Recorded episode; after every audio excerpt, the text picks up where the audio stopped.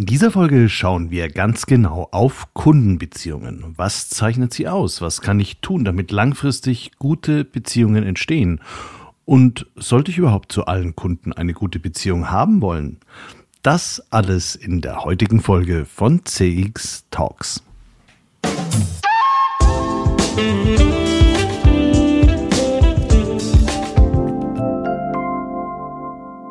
Hallo und herzlich willkommen bei CX Talks. Ich bin Peter Pirner und ich freue mich sehr, dass ich zu dir als Hörer und Kunde von CX Talks offensichtlich schon mal eine Beziehung aufgebaut habe. Schön, dass du da bist. Viel Spaß mit dieser Folge. CX Talks wird diesen Monat unterstützt von FIR, einem führenden Technologieanbieter für Cloud Contact Center in der Dachregion. Vier entwickelt und betreibt KI-gestützte Software für begeisternde Kundenerlebnisse entlang der gesamten Customer Journey. Mit vier wird Kundenkommunikation erfolgreich für euch und für eure Kunden. Die einzigartige Kombination aus künstlicher und menschlicher Intelligenz hebt euren Service auf ein neues Kompetenzlevel. So seid ihr stets mit euren Kunden verbunden. Mehr Informationen zu 4 findest du auf der Website www.4.ai und auf der Sponsorenseite von CX Talks. Vor einiger Zeit habe ich in einem längeren Gespräch mit Caroline Schliephake über das Phänomen Kundenbeziehung gesprochen. Caroline war dabei, einen auch wissenschaftlich fundierten Vortrag zu gestalten und ich gab halt meinen Senf dazu. Dabei wurde uns bewusst, dass es sehr viele Aspekte im Kundenbeziehungsmanagement gibt, bei denen es sich lohnt, genau darüber nachzudenken. Caroline bringt wie ich viel Erfahrung aus großen und mittleren Unternehmen mit und wir wissen, dass es je nach Silo sehr unterschiedliche Vorstellungen vom optimalen Kundenbeziehungsmanagement gibt. Da kann man schon mal schnell aneinander vorbeireden und ganz wesentliche Elemente einer guten Kundenbeziehung aus den Augen verlieren. In dieser Folge arbeiten wir deshalb systematisch die wichtigsten Aspekte auf. Kompakt, verständlich und manchmal ein wenig philosophisch. Du darfst gespannt sein.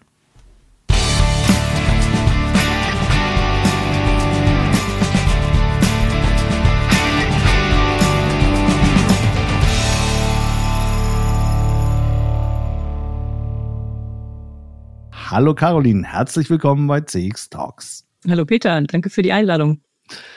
Caroline, du warst viele Jahre sehr erfolgreich in Konzernen wie Osram und L'Oreal im Bereich Strategie, Vertrieb und Marketing. Und seitdem berätst du Unternehmen zu Customer Centricity und Kundenbindung. Ist für dich Kundenzentrierung ein Marketing-Thema oder Marketing ein Customer Centricity-Thema? Also für mich persönlich ist Customer Centricity äh, deutlich mehr äh, als nur Marketing. Ähm, es ist tatsächlich etwas, äh, wo im Unternehmen äh, ganzheitlich der Kunde immer mitgedacht wird. Ähm, es geht äh, wirklich von vorne, wie sehen wir unseren äh, Kunden? Sehen wir den auf Augenhöhe? Ist es ein Partner ähm, oder ist es eigentlich nur jemand, mit dem wir Geld verdienen wollen? Ähm, ist es, äh, das Gefühl hat man ja manchmal auch, ist es jemand, der so ein notwendiges Übel fürs Unternehmen ist? Also was ist unsere Philosophie? Ähm, wie sehen wir den Kunden? Ähm, dann geht es natürlich darum, in allen Entscheidungen des Unternehmens zu überlegen, welchen Einfluss hat das, was wir tun, auf den Kunden. Und da betrifft es genauso die Supply Chain äh, und die Logistik äh, und eben nicht nur das ganz explizit, nicht nur das Marketing. Und ähm, wir müssen uns natürlich auch fragen, welcher Kunde überhaupt. Also das heißt, da geht es auch um wirklich unternehmensstrategische Entscheidungen, äh, wen wir da draußen eigentlich ähm, adressieren wollen. Und dann am Ende natürlich etwas, was sich stark im Thema Kundenservice und äh, Marketing und Vertrieb abspielt. Wie gestalte ich denn eigentlich die Kundenbeziehungen ähm, aktiv und positiv? Wir haben uns ja heute darauf geeinigt, dass wir uns mit dem großen Thema beschäftigen, Kundenbeziehungen, wie schaffe ich langfristig erfolgreiche Kundenbeziehungen für ein Unternehmen. Ähm, dazu erstmal die Frage, ab wann spricht man denn eigentlich überhaupt von einer echten Kundenbeziehung oder ab wann sprichst du von einer echten Kundenbeziehung? Also wenn man mal Ben auf die Definition von äh, Beziehung blickt, dann ist es ähm, eine Verbindung oder ein Kontakt zu jemanden oder auch zu etwas. Und für mich beginnt meines Erachtens eigentlich die Kundenbeziehung wirklich mit dem ersten Kontakt äh, mit dem Unternehmen oder der Marke. Ähm, das startet also bereits, wenn ich auf der Straße ein Werbeplakat von einem Unternehmen sehe oder wenn ich ähm, jetzt im B2B mit meinem Auto vom, auf dem Firmengelände vorfahre. Ähm, bereits da mache ich mir meinen ersten Eindruck. Und auch in der Customer Journey reden wir ja nicht erst äh, von äh, dem Kunden, wenn er eine Transaktion macht, sondern wir beginnen auch sehr, sehr viel weiter vorne, äh, den Kunden als Kunden zu betrachten. Und äh, gerade dieser erste Eindruck, äh, den sollte man auch meines Erachtens überhaupt nicht äh, unterschätzen. Ähm, man spricht ja auch von diesem First Impression Arrow. Der erste Eindruck einmal gemacht, der ist sehr schlecht äh, zu revidieren. Ähm, und insofern lohnt sich auch als Unternehmen, den Kunden auch schon voll vorher zum Kunden wird, ähm, wirklich äh, einen positiven Eindruck zu vermitteln und äh, vom ersten Touchpoint an ähm, eine, eine positive Kundenbeziehung äh, zu starten. Aber sagen wir so, der erste Touchpoint, damit bin ich ja noch nicht automatisch Kunde und eine Beziehung entsteht ja erst, wenn man dann wirklich äh, auch geschäftlich dahingehend interagiert, dass man halt der Kunde kauft dein Produkt oder deine Services, weil vorher ist er gar kein Kunde. Und damit hast du natürlich schon mehr als nur den ersten Eindruck aus meiner Sicht. Die Frage ist natürlich, ab wann es eine Kundenbeziehung dann eine gute Kundenbeziehung wird, das ist dann gleich nochmal was ganz was anderes. Und wie würdest du das denn? Also die, äh, natürlich kann man sagen, also eine richtige Beziehung, auch wie man es vielleicht dann auch aus der ähm, ähm sagen aus der Paarbeziehung äh, kennt, das ist natürlich etwas, was erst entsteht, äh, wahrscheinlich, wenn ähm, Menschen mit in Kontakt treten. Aber jetzt gehen wir doch heutzutage, haben wir viel Kundenbeziehungen, wo sich überhaupt nie irgendeiner mal die Hand gibt. Ähm, und trotzdem ist es ja eine Beziehung, also die Beziehung zu ähm, äh, irgendeinem Produkt, was so kennbar, ja, du hast, bist Kunde dort, ja, du hast offensichtlich eine Kundenbeziehung, hast, du hast aber wahrscheinlich noch nie mit jemandem dort gesprochen. Ähm, und äh, trotzdem würde man ja nicht sagen, da ist keine Kundenbeziehung da. Insofern besteht es doch daraus, dass man mal sich das anguckt und dann geht der nächste Schritt, ja, auf den ersten Blick sieht's ganz gut aus, dann meldet man sich vielleicht an, man ist dann auch im Zweifel immer noch nicht zahlender Kunde, sondern äh, frei nutzender äh, User. Ähm, also ich finde, da kann man gar nicht so eine so eine krasse Grenze ziehen und ähm, wir müssen ja die Kunden, die wir haben wollen, wirklich von diesem ersten Moment an den richtigen Eindruck vermitteln, damit sie dann auch nochmal den nächsten Schritt gehen und am Ende dann auch wirklich unsere Kunden werden und wir eben eine längerfristige Beziehung zu ihnen aufbauen können. Und was ist dann der Unterschied zu, was ist dann für dich eine gute Kundenbeziehung? Also die gute Kundenbeziehung ähm, und, und weil auch vielleicht dann langfristig ist eigentlich ein Mix aus Bindung, äh, und Zufriedenheit. Und Bindung würde ich äh, ehrlicherweise sehr stark auf eine freiwillige, äh, eher emotionale Bindung setzen, ähm, als dann auf ähm, eine rechtliche oder finanzielle oder systemische Bindung, denn das ist tendenziell eher eine Gebundenheit des Kunden. Und da muss ich ehrlicherweise immer fragen, wie nachhaltig äh, das dann ist. Äh, das Ziel muss ja sein, den Kunden zu halten, äh, auch wenn es mal bei der Konkurrenz ein günstigeres Angebot gibt oder wenn äh, der Vertrag ausläuft, ja, dass der Kunde dann trotzdem nicht gleich weg ist. Und diese emotionale Bindung ist eben eher eine Verbundenheit. Also der Kunde ist überzeugt von dem Unternehmen, der kann sich damit identifizieren, der teilt vielleicht die gleichen Werte, der findet das Produktangebot so passend zu seinen Bedürfnissen ähm, oder hat eben vielleicht auch eine persönliche Bindung dann an die Mitarbeiter ähm, äh, mittlerweile, dass er eben dann auch bei der Stange bleibt. Und äh, das macht dann eben eine, eine gute langfristige Beziehung aus. Eben nicht nur die, die, die äh, Gebundenheit, sondern Verbundenheit. Gibt es Bereiche, wo du sagst, gerade diese persönliche Verbundenheit, also schon diese sehr starke emotionale Bindung ist besonders wichtig. Gibt also Industrien, Produkte, Services, kann man das irgendwie abstufen oder sagst du, das ist eigentlich für alle gleich wichtig? Also ich würde sagen, wichtig ist es schon für alle. Ähm, aber es ist natürlich in manchen Branchen oder Märkten vielleicht leichter zu sagen, ähm, ich lege da als Unternehmen nicht ganz so einen Wert drauf. Äh, wenn man natürlich den Massenmarkt äh, sich mal anguckt, äh, äh, was L'Oreal vorhin erwähnt, der äh, Shampoo-Verkäufer äh, L'Oreal, natürlich über die, die Masse an Konsumenten, die am Ende doch irgendwie ein Shampoo brauchen und dann vielleicht auch einfach aus Verlegenheit äh, ins Regal äh, greifen äh, und dann deins nehmen.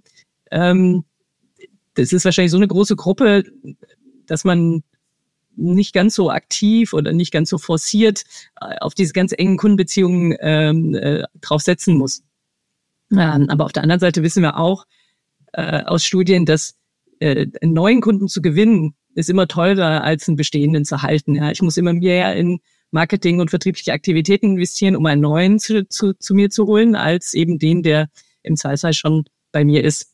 Und insofern würde ich sagen, es lohnt sich auch äh, im B2B, äh, im B2C natürlich ähm, dort auf, äh, ähm, sagen wir, eine, eine, wirklich eine Bindung ähm, zu achten. Und ähm, im B2C würde ich sagen, ist es bei der bei der emotionalen Bindung dann eher die Bindung zur Marke äh, oder zum Produkt. Ähm, und äh, das ist natürlich auch unterschiedlich schwierig, ja, bei tangiblen Gütern vielleicht bisschen leichter als bei intangiblen äh, Gütern, aber weniger wichtig ist es nicht. Und wenn wir jetzt mal zu, also ich habe, das war ja wirklich schöne Beispiele, wenn du mal an Apple denkst, ne? Äh, das iPhone ist ein tolles Produkt, ne? Klar. Aber ein Samsung-Handy ist ja auch toll. Äh, nichtsdestotrotz gibt es halt wahnsinnig viele wirklich überzeugte Apple-Anhänger und ist jetzt mein Personal Bias, ne? Ich glaube nicht ganz so viele total überzeugte Samsung-User. Und diese freiwillige, eben aus irgendwo so einem emotionalen äh, Ding getriebene Bindung zu dem Unternehmen, äh, die führt, glaube ich, zu ganz langjähriger Bindung auch an äh, Apple. Also ne, ein iPhone-User bleibt meistens irgendwie auch beim iPhone. Nicht, weil er muss, sondern weil er will. Und ähm, wenn man jetzt aber das Gegenbeispiel mal nimmt, äh, Mobilfunk, ja, das ist so ein Thema, was ich persönlich auch ziemlich hasse. Ähm, hier sehen wir eigentlich die Bindung von Kunden eher über Verträge, über attraktive Preiskonditionen. Ähm, aber ich habe leider keine Zahlen dazu. Wäre mal interessant, das zu untersuchen, wie viel wechseln denn dann ihren Anbieter nach dem Vertragsende? Wenn sie irgendwo anders ein günstigeres Angebot sehen oder das Handy ist woanders ein bisschen billiger, was sie damit dazu nehmen. Und ähm, da also scheint mir so ein Markt, wo sie eigentlich total unterschätzen, ähm, wie eben auch man Kunden mehr emotional noch binden müsste. Ähm, das gelingt denen, finde ich, sehr schlecht äh, im, im Mobilfunkmarkt. Aber es muss ja unheimlich teuer sein, trotzdem diese Kunden immer wieder äh, neu aufzunehmen und diese ganze Vertrag, also wir haben ja viel Vertragselemente auch in ihrer Kundenbeziehung. Genau. Das ist ein sehr gutes Beispiel, was du gesagt hast, weil da greift nämlich genau jetzt das, worauf meine nächste Frage abzielt äh, in, genau in dem Mobilfunkbereich haben viele Mobilfunkanbieter über sehr aggressive Preisaktionen äh, oft neue Kunden gewonnen, die dann praktisch bei der nächsten attraktiven Preisaktion wieder abgewandert sind. Äh, und die, die sie gehabt haben, haben im Prinzip auch nicht in dem Maße dann den Umsatz so gesteigert. Also es, war in der Vergangenheit war das äh, sehr häufig zu beobachten in diesem Markt. Die haben den den Umsatz dann nicht so gesteigert, dass es tatsächlich auch aus Sicht eines Unternehmens der Kunde ist, den du gerne haben wolltest. Du hast halt nur die Kunden gekriegt, die leicht von A nach B zu bewegen waren. Und dann kommt natürlich jetzt genau, und das ist jetzt meine Frage. Das eine ist, der Kunde fühlt sich emotional verbunden mit dem Unternehmen, aber nicht jeder, der mich liebt, muss der sein, den ich eigentlich gerne hätte, dass er mich liebt. Und dann habe ich als Unternehmen natürlich ja die große Herausforderung, wie wähle ich denn jetzt aus, wen ich überhaupt als Kunden haben möchte, mit wem ich eigentlich überhaupt eine Beziehung haben möchte, macht man im Privaten ja auch. Äh, das ist äh, tatsächlich eine extrem gute Frage und äh, etwas, was ich zumindest auch häufig sehe, was nicht in dem Maße auch analysiert wird oder betrachtet wird äh, im Unternehmen. Ähm, dabei stehen da eine ganze Menge an ähm, Modellen, Berechnungstools zur Verfügung, ähm, mit denen man sogar richtig ähm, den, den, den Kundenwert äh, für, fürs Unternehmen berechnen kann.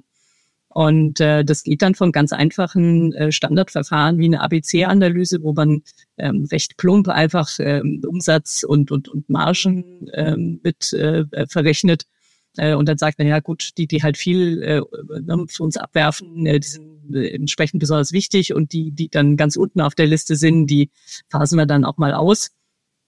Ähm, ein bisschen komplexer ist äh, zum Beispiel die FM-Methode, wo man sagt, okay, ähm, wir bewerten den Kunden in Abhängigkeit von seinem letzten Kauf, also Recency, äh, von der Kauffrequenz, also wie häufig kauft er bei uns Frequency ähm, und dann eben dem Wertbeitrag, also der, ähm, dem, dem Deckungsbeitrag oder dem, dem Umsatz. Ähm, oder in den letzten Jahren etwas populärer auch geworden, den Kunden über seine gesamte äh, Kundenbeziehung zu bewerten, den Customer Lifetime Value. Was aber normalerweise ja wahnsinnig schwer ist. Ich weiß, ich, ich habe immer nur Kunden gehabt, die darüber geredet haben und müsste, könnte, sollte man also wie Müll raustragen. Aber gemacht haben es ganz wenige, weil es eben wirklich sehr schwierig ist, einen Customer Lifetime Value relativ unstrittig zu ermitteln vollkommen richtig. Also gerade dieses Dauer der Kundenbeziehungen, ähm, äh, wie, wie, wie werte ich das ein? Das kann ja auch, also ein neuer Kunde, der kann ja unter Umständen ganz viel wert für mich sein, weil er in den nächsten Jahren noch sehr viel beitragen wird. Also geht man sehr viel auch ins Spekulative natürlich. Ähm, wie viel, wie viel Wertbeitrag wird der vielleicht noch haben? Ähm, gut an dem Ansatz ist, dass man auch sowas wie Akquisitions- und Servicekosten zum Beispiel mit reinnimmt, was man jetzt bei einer ABC-Analyse zum Beispiel nicht hat. Also dass man wirklich auch mal andere Kosten mit reinbeträgt. Und der Gedanke dahinter zu sagen, naja, ich betrachte eben nicht nur diese reinen Fakten, sondern ich gucke auch ein bisschen in die Zukunft der, der Kundenbeziehung. Ich versuche Annahmen zu treffen über die weitere Entwicklung des Kunden, finde ich an sich schon nicht schlecht. Äh, aber grundsätzlich äh, muss ich sagen, bin ich ein großer Fan von den äh, vom Scoring-Modell. Äh, das ist so ein Modell, wo man letztendlich selber die quantitativen, aber auch qualitativen ähm, Kennzahlen sich wählt, ähm, dann mit einer gewissen Gewichtung versieht und äh, dann ein ganz eigenes, ähm, quasi eine ganz eigene äh, Bewertung seines Kundenstamms vornehmen kann, ganz in Abhängigkeit eigentlich auch von der individuellen Situation, in dem sich das Unternehmen befindet. Wenn du mit Kunden so ein Scoring-Modell machst, wie kommst du dann zu einem Ergebnis, dass alle sich einig sind, so wie du jetzt die einzelnen Kriterien gewichtest, dass das die Gewichtung ist, die ich als Kunde so auch gerne hätte? Hm.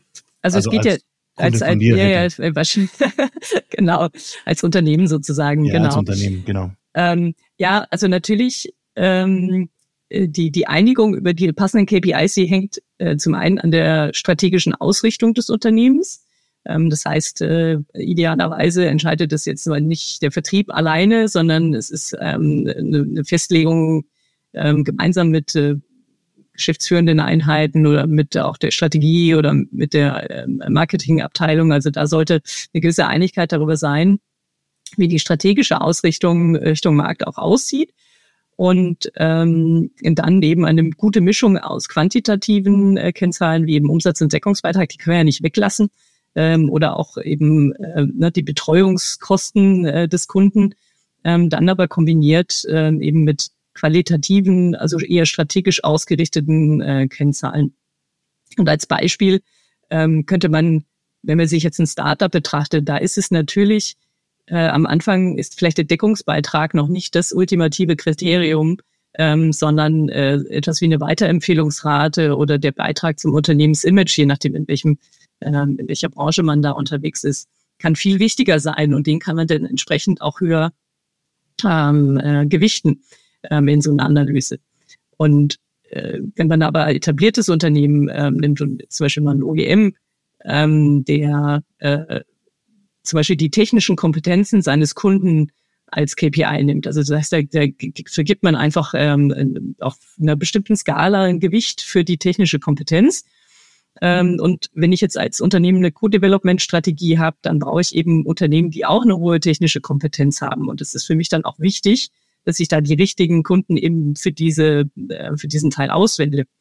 Äh, bin ich so ein reiner, ich verkaufe halt Komponenten Standard over the counter, dann reicht halt äh, niedrige technische äh, Kompetenz des Kunden auch vollkommen aus.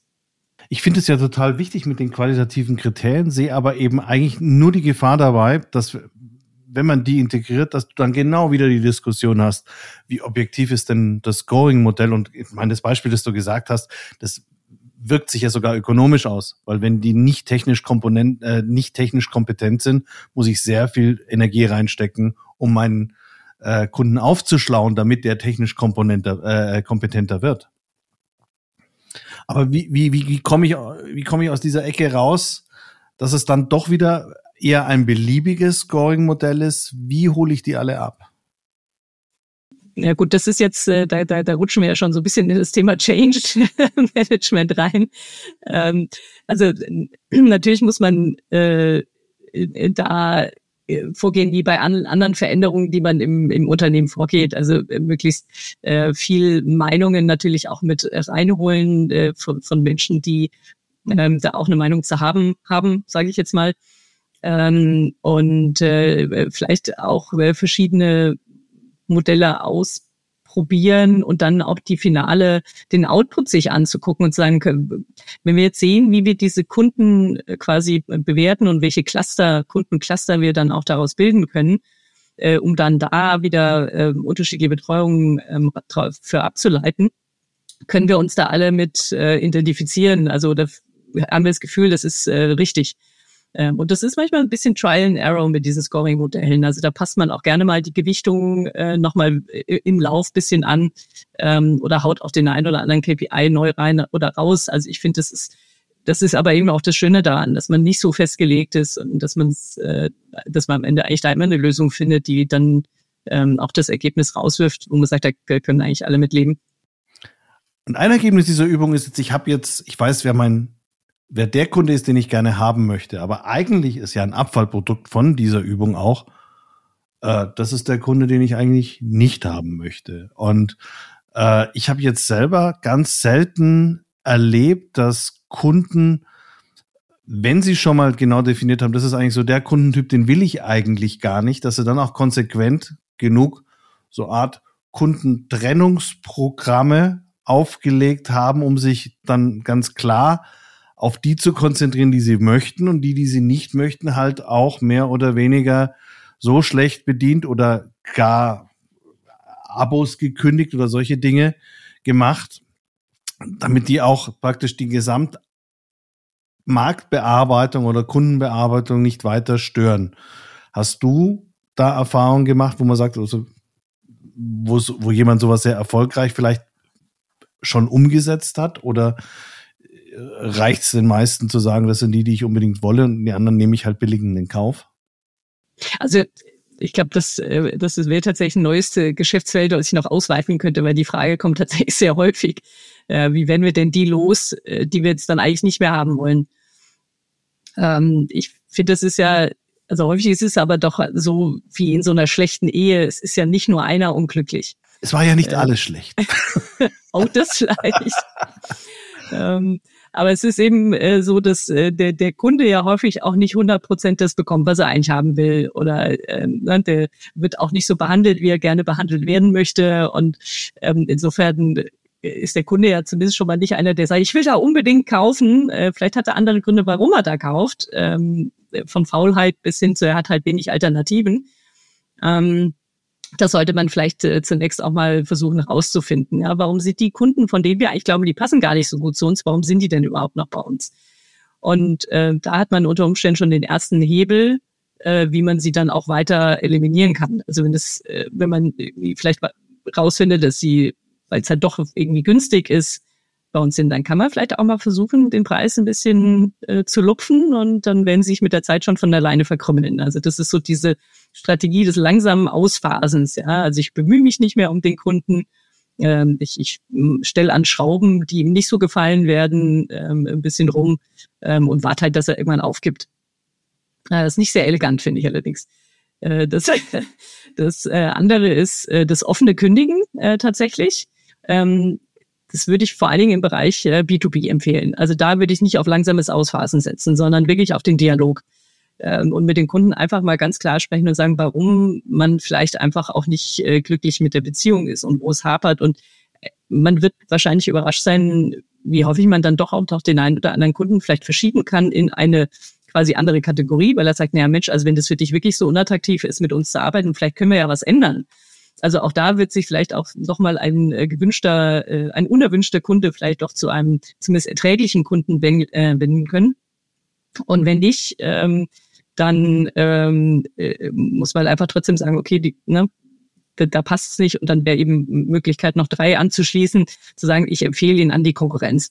Also ich gehe aktiv und suche ihm eine Alternative und gehe hin und sage, Mensch, wir sind eigentlich nicht die richtigen für dich, aber wir wissen, ne, da kriegst du eigentlich das, was du brauchst. Und ähm, ich glaube, da gehört sehr viel Mut zu, als Unternehmen zu sagen, ne, also A, ich will dich nicht äh, und B, geh doch lieber woanders hin ähm, und dann äh, da auch ähm, die, die, vielleicht die Angst, dass äh, das dann negativ äh, auf das Unternehmen zurückfällt. Aber ich glaube äh, fest dran, dass das eigentlich einen eher einen positiven Effekt hat, wenn man diese Ehrlichkeit und den, den Mut hat, dem Kunden auch äh, zu sagen, dass er woanders besser bedient wird. Ich weiß nicht, schon erlebt wahrscheinlich. Ich habe das selbst erlebt, auch wo, wo wir für bestimmte Kunden einfach die falschen waren. Äh, was aber auch dazu führt, allein die Erkenntnis, bin ich der Falsche für diesen Kunden, sucht er eine Beziehung, die ich so gar nicht bieten kann, weil ich zu teuer bin, weil ich dafür Ressourcen habe, die du überhaupt nicht brauchst für dein Problem, setzt natürlich voraus, dass ich die Kundenbedürfnisse wirklich gut verstehe.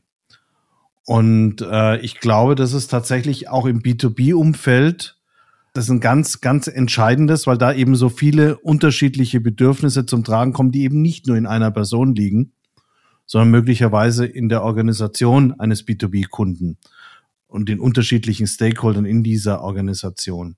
Das macht es natürlich auch schwierig. Hast du Empfehlungen, wie du, gerade du berätst ja viele B2B-Unternehmen, wie du in diesem B2B-Umfeld relativ schnell ein stimmiges Bild über die Kundenbedürfnisse und Anforderungen bekommen kannst? Also das ist eigentlich, sage ich immer, ganz einfach und in der Umsetzung sehr schwierig. Ähm, Gerade die, die mit den Kunden viel zu tun haben, sind ja häufig Vertriebler. Ähm, wir wissen auch, dass im Vertrieb sehr viele, ich sage jetzt mal, rote Charaktere, nennen wir die immer, ähm, äh, Menschen sind, sehr extrovertiert, sehr äh, redselig, äh, auch sehr selbstüberzeugt. Ähm, äh, und die sind nicht so denen fällt es häufig schwer, das genau zu tun, was an der Stelle benötigt wird, nämlich aktiv zuzuhören.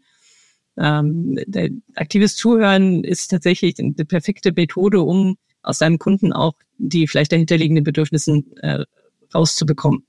Äh, die richtigen Fragen zu stellen, also nachzubohren, ähm, wirklich äh, auch mal den Kunden zu spiegeln mit dem, was er einem an äh, an, an Anforderungen stellt, nochmal die, die Relevanz auch von dem Gesagten ähm, hin zu hinterfragen, also quasi zu skalieren, zu sagen, ja, also wenn das für dich so wichtig ist, ähm, auf was würdest du denn vielleicht verzichten? Äh, ja, so wichtig ist es mir doch nicht. Also da kann man sehr viel äh, im Dialog eigentlich spielen.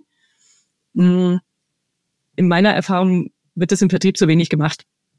Ja, tatsächlich, es wird viel zu viel gepusht, verkauft. Äh, ich muss meine Story loswerden äh, vom neuen Produkt, ohne die, sich die Zeit zu nehmen, doch mal äh, auch den Kunden wirklich kennenzulernen mit seinen, auch mit seinem Umfeld. Man lernt ja auch viel über seinen Hintergrund. Ein anderes Thema ist, wenn ich, wenn ich mir die Zeit nehme und wenn ich den Kunden wirklich verstanden habe, dann muss ich sie natürlich auch wieder in die Organisation hineinbekommen und mit unterschiedlichen Typen, weil wenn alle gleich wären, dann brauche ich es auch nicht differenzieren und im Zweifel habe ich eben dann unterschiedliche Kundenbedürfnisse und unterschiedliche Typen, äh, damit ich damit arbeiten kann. Nach deiner Erfahrung im B2B-Bereich sind das wie viele Kundentypen kann sich denn eine Organisation leisten, so dass sie dann hinterher noch mitarbeiten kann? Sind das dann drei, eher drei oder vier oder sind es eher zehn bis zwanzig verschiedene Kundentypen mit unterschiedlichen Bedürfnissen? Also das kann man an der Stelle tatsächlich überhaupt nicht so pauschal beantworten, weil es natürlich von der Größe des Unternehmens und von der Anzahl an Geschäftsfeldern äh, stark abhängt. Hm, wenn man jetzt einen großen Konzern nimmt, der irgendwie zehn Geschäftsfelder besetzt und in jedem Geschäftsfeld hat man natürlich dann nochmal Bleiben wir mal in einem Geschäftsfeld, weil das ist natürlich sowieso, das ist einfach ein komplett anderes Produkt. Aber wenn wir mal in einem Geschäftsfeld bleiben, was glaubst du, ist realistisch eine Größenordnung, die man noch handeln kann in einer differenzierten Herangehensweise an Kundengruppen oder Kundentypen? Also wenn man es auf ein Geschäftsfeld, sprich auf eine, ein Produktsortiment vielleicht betrachtet, dann würde ich sagen, liegen wir eher in dem äh, Bereich äh, drei bis fünf ähm, Zielgruppen, ähm, idealerweise eher drei als fünf. Ähm, aber also wenn man sehr spezialisiert ist, kann das natürlich auch mal weniger sein. Und es ist natürlich dann am Ende äh, ist es ja alles auch ein bisschen eine Frage, wie aggregiere ich diese, diese Kunden dann wieder zu Personas? Wie, wie differenziert gehe ich da dran? Und das wird natürlich häufig auch nicht so differenziert gemacht, sondern man aggregiert auf einem etwas höheren Niveau und natürlich schafft man sich natürlich dann auch weniger. Naja, und wenn ich diese Personas dann auch nicht differenziert bearbeite, also ich brauche keine fünf Personas, wenn ich vier davon sowieso gleich behandle. Genau, auch das vollkommen richtig. Äh, am Ende auch immer eine Frage der, der äh, vertrieblichen Strategien. Am Ende, wie viele Betreuungskonzepte, wie viel äh, vertriebliche Herangehensweisen äh, kann ich mir denn eigentlich auch aufgrund von Ressourcen und äh, äh, ja, aufgrund des, des, des Systems quasi auch leisten. Und ähm, da äh, kann man natürlich auch nicht äh, pauschal sagen, äh, ne, man hat irgendwie immer drei äh, Betreuungskonzepte, sondern man kann eigentlich nur das pauschal sagen, nämlich je wichtiger die Kunden sind, umso individueller angepasst sollte eigentlich die Betreuung am Ende sein. Also im Sinne auf deren Bedürfnisse angepasst, jetzt gar nicht ähm, unbedingt im Sinne des individuellen Betreuens. Dann sind wir aber jetzt nicht unbedingt im Segment of One, weil sonst wären wir ja, dann haben wir ja wieder ganz viele verschiedene Betreuungskonzepte, oder? Nee, genau. Also deswegen ist es soll individuell im Sinne von auf die ähm, äh, auf die Persona zugeschnitten, ähm, sehr äh, stark. Und wie gesagt, wie man diese Persona gestaltet, wie, wie aggregiert, äh, auf welchem Level man das aggregiert, das äh, muss man natürlich auch äh, immer, äh, sag mal mal, von Unter Unternehmen zu Unternehmen unterscheiden. Und da ist meine Erfahrung, dass es eher auf einem höheren Level aggregiert wird und man dann eben nicht so auf die auf jedes granulare Detail guckt und daraus eine neue Persona macht, weil es am Ende in der Tat dann auch irgendwann nicht mehr handelbar wird. Und wenn du jetzt sagst, ich, ich schieße mich auf bestimmte Kundengruppen ein und ich möchte mit genau diesen Kundentypen langfristige Kundenbeziehungen haben, gibt es da Erfolgsfaktoren, die ganz entscheidend sind, damit dann so eine Kundenbeziehung tatsächlich auch langfristig hält? Kann man das reduzieren auf wenige? Gehen wir mal von aus, dass quasi der Mindset im Unternehmen schon da ist, ja, dass der Kunde wirklich ähm, nicht als Feind betrachtet wird, sondern der Dreh- und Angelpunkt ist. Und wenn wir alle anderen Hausaufgaben gemacht haben, das heißt, wir haben den Kunden definiert und verstanden und unser unser Value Proposition darauf ausgerichtet, ähm, dann gilt es am Ende vor allen Dingen danach zu handeln, nämlich konsistent äh, danach zu handeln. Und das schafft Vertrauen. Und Vertrauen ist ein elementares, ein elementarer Bestandteil ähm, einer, einer langfristigen, ähm, stabilen Kundenbeziehung. Und die wird eben durch diese Konsistenz ähm, geschaffen. Ähm, also für die Verlässlichkeit unserer Worte und Taten kann man eigentlich letztendlich sagen. Ähm, das Vertrauen wird auch dadurch äh, gefördert, indem wir die Erwartungen, die der Kunde ans Unternehmen stellt, auch äh, gerecht werden. Das heißt also im Sinne von Qualität und Erreichbarkeit äh, im Kundenservice. Also da muss man natürlich dann, man muss eben auch leisten, was man verspricht, ganz klar. Äh, man muss an, versuchen, an diesen Kontaktpunkten, die man dann tatsächlich mit dem Kunden hat, auch positive Erlebnisse schaffen. Ähm, das denke ich mal äh, an den Einzelhandel. Ja, man muss natürlich auch gucken, äh, dass, wenn Lego ist eine tolle Marke und es gibt tolle Produkte und alle sind eigentlich ganz fasziniert von dieser, von den, von, von dieser Lego-Welt und dann gehen die in den Lego-Store und da steht eine patzige Verkäuferin ja, dann äh, das, das schafft kein Vertrauen, kein, also das gibt einen kleinen Vertrauensbruch in diese Marke und das sollte einem nicht passieren. Ähm, und äh, ergänzend äh, dazu sollte man natürlich auch ähm, Systeme haben, indem man Kundenfeedback dann auch tatsächlich aufnimmt, es ernst nimmt, die Kunden auch das Gefühl gibt, äh, dass er, dass seine Meinung auch tatsächlich im Unternehmen ankommt und äh, ganz zum Schluss kann man natürlich noch das Ganze auf ein bisschen höheren Level setzen und auch eine gewisse gesellschaftliche und soziale Verantwortung ähm, übernehmen und ähm, damit zeigen, dass man ein vertrauenswürdiges Unternehmen ist, was eben nicht nur seinen eigenen Profit im Sinn hat, äh, sondern eben tatsächlich einen Beitrag, äh, ich sag's mal ganz pauschal in der Welt leisten will. Patagonia, ja, ist zum Beispiel ein schönes Beispiel. Sorry, Patagonia ist zum Beispiel ein schönes Beispiel ähm, die das sehr gut machen, ähm, die eben zusätzlich zu, zu hochwertigen Produkten und eben äh, guten Unternehmensphilosophie eben auch diesen Wertbeitrag äh, der, der, der Nachhaltigkeit äh, in der Welt setzen und damit äh, ein Vertrauen reinschaffen, dass sie eben nicht nur ihren eigenen äh, Profit im Sinne haben.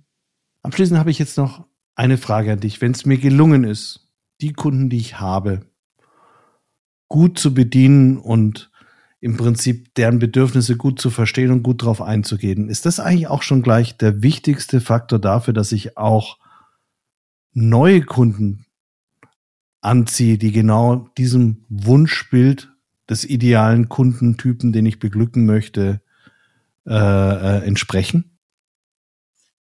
ich würde sagen, ja, also wenn ich natürlich, also wenn ich schon mal weiß, wen ich da erreichen will und ich habe vielleicht schon einen Teil dieser Kunden und dann richte ich mich auf die aus, dann ziehe ich äh, natürlich auch gleichartige, für mich wichtige Kunden weiter an. Ähm, das auf jeden Fall. Und ähm, das, äh, die nicht, äh, die Nicht-Wunschkunden, die werden dann auch tendenziell eher sowieso nicht so ganz gerne zu mir kommen, weil ich eben so ganz demonstrativ nach draußen zeige, ich bin für die Kunden bin ich das Unternehmen. Und die anderen werden sich dann entsprechend auch nicht so angesprochen fühlen. Und natürlich kann man da nicht vermeiden, dass auch manchmal Kunden zu einem kommen, die man vielleicht gar nicht so gerne haben will. Weil, wie gesagt, dafür sind die, die Faktoren drumherum einfach zu vielfältig. Ähm, aber äh, da muss man auch sagen, man kann sie dann auch opportunistisch mitnehmen, äh, solange sie eigentlich wehtun. Und ähm, das ist dann auch in Ordnung. Ganz herzlichen Dank, Caroline. Danke, Peter.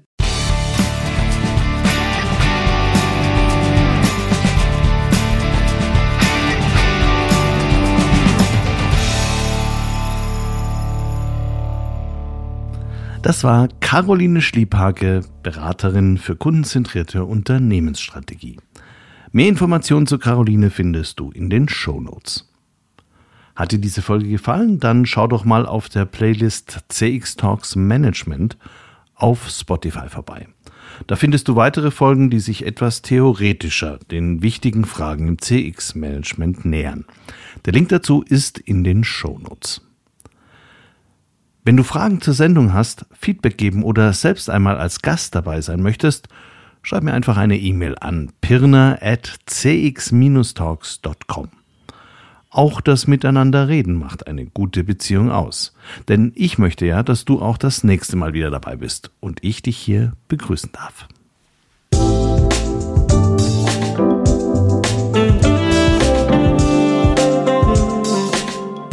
Das war CX Talks, der erfolgreichste deutschsprachige Podcast für Customer Experience Management. Mehr Informationen zu CX Talks findest du im Newsletter des ICEM, auf LinkedIn und unter www.cx-talks.com.